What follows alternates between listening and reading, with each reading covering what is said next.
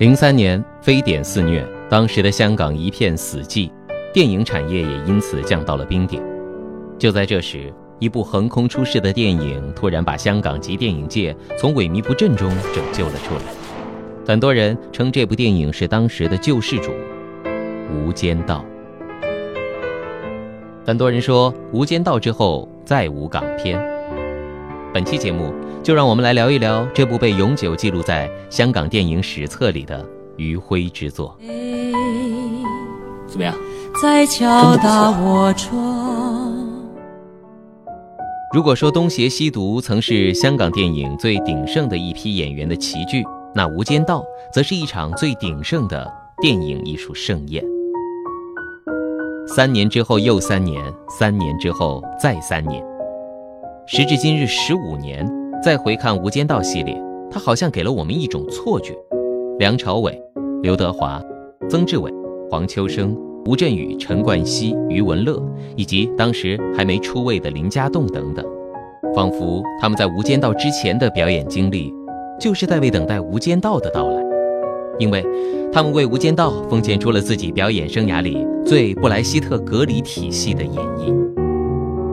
一个眼神，一个回眸，或是一句看似简单的台词，背后都经过了无数次的琢磨与体验。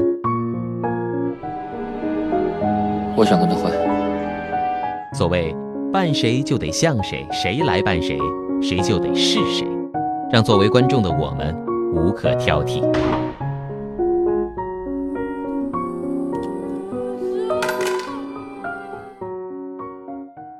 对于过往的港片，《无间道》做了两件颠覆性的改变：一是让人本身超越了人物情景设置，突破了职业概念。无论是警察还是黑社会，先不论好人与坏人，首先得是人。是人就会复杂，就会有过往。韩琛的狠，不是一蹴而就的；倪永孝的毒，是不得已而为之；黄志诚的直，是他见到了人性的多变；陈永仁和刘建明的焦灼，是因为他们看不见光。二是，警匪题材从未如此的冷峻克制。兵抓贼这个老掉牙的题材，在《无间道》中被剔除了一切肤浅的表象。他不纠结如何用动作来表现电影的张力，不纠结邪不压正，而是选择往深处走，选择以捉心理的方式，让你看到黑社会卧底警察，他们都有一种因为身份而导致的自我迷失。谁说兵与贼？不能在一起讨论音响效果，或是吃饭聊天谁不是在以己夺人和以人观己？这是人避不开的人性缺憾。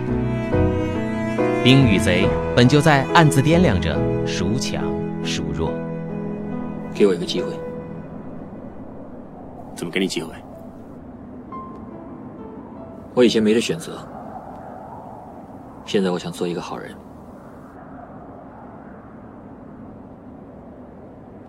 好，跟法官说，看他让不让你做好人。那就让我死。对不起，我是警察。无间道的出现，就像一个百年老人洗尽铅华之后，重新定义了港片的色香味。他把速食面一般的港片变成了细火慢炖的高汤。这样的力道与技法，是每个参与到《无间道》的人带着工匠之心琢磨出来的。啊，没什么。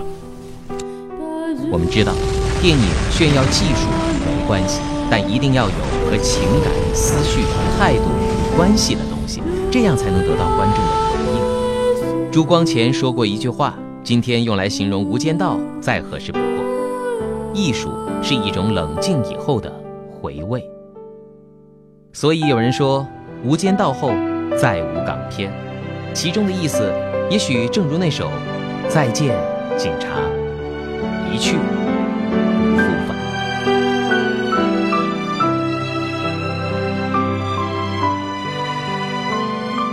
本期节目就到这儿，喜欢我们节目的，扫描这个惊悚的二维码，关注电影纵贯线公众号。更多精彩内容在等着你，还有不定时的免费电影票与周边放送。